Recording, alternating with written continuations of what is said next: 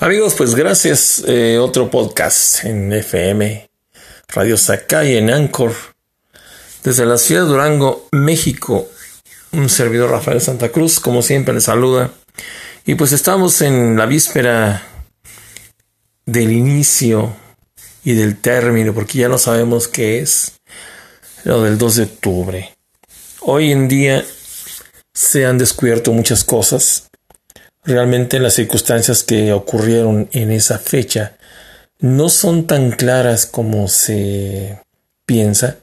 Tal vez hubo la matanza, sí, hubo la matanza y ahí quedó en el, pues en el acervo histórico de nuestra, de nuestro México. Pero hay, hay otra historia también, se tiene que aclarar y nadie la ha podido aclarar. O si se ha dicho, oficialmente del gobierno no se ha dicho ya nada. ¿Por qué? Porque yo creo que esto fue mm, algo mm, digerible o no digerible.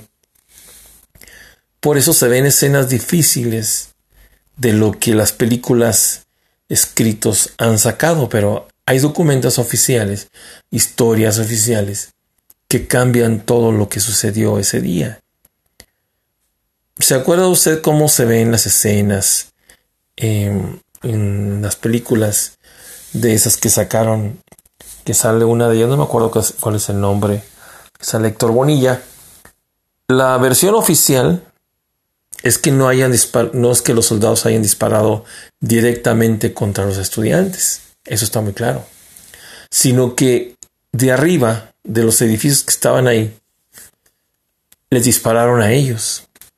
Por eso hay fotografías que existen y que están ahí guardadas en el acervo histórico, en la meroteca, donde se quiera verlas, ya están saliendo en todas partes. Cuando los soldados empiezan a ver, porque hay caídos, soldados caídos, y empiezan a disparar de los del edificio. ¿Quién, fue? Hay uno que se llama Lemus, eh, Moctezuma, Crescencio, creo. No, Sócrates, Sócrates se llama que fue uno de los que creen que fue uno de los precursores de que llevaran armas. Y de ahí surgió todo el problema. O sea, realmente no fue como se ha dicho toda la vida. El 2 de octubre no se olvida, sí, claro, pero también hay que ver la versión de cómo el pueblo, por conducta de esos personajes que no se sabe por qué lo hicieron, pero tenían armas, hicieron fuego contra el ejército. El ejército no causó el primer disparo. Después vinieron las bengalas porque se empezó a hacer un caos. Un caos muy difícil que el gobierno no pudo sostener y se tuvo que atacar. Amigos, pues es una reflexión. Investigue hoy en día las circunstancias de las versiones son muy diferentes y yo creo que esto va a terminar o va a quedar en el olvido porque cada día está quedando en el olvido y simplemente por esa versión que es realmente verdadera, porque hay muchas versiones que en otros libros escritos, revistas, y todo concuerda que dispararon primero al ejército. Y pues bueno, tuvo que haber una contraorden. Se habla de que fue Luis Echeverría el que dio la orden por las circunstancias en que se encontraban.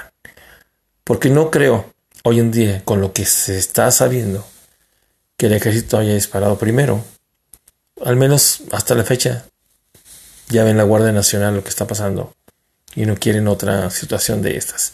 Pero bueno amigos, los dejo a su reflexión, a su intelectualidad para descubrir esto. Ya nos dejemos en eso de que está causando muchos problemas a nivel nacional. El 2 de octubre no se olvida, pero hay otras razones que en la realidad se han convertido en mitos o mentiras. Amigos, gracias. Nos vemos en la próxima.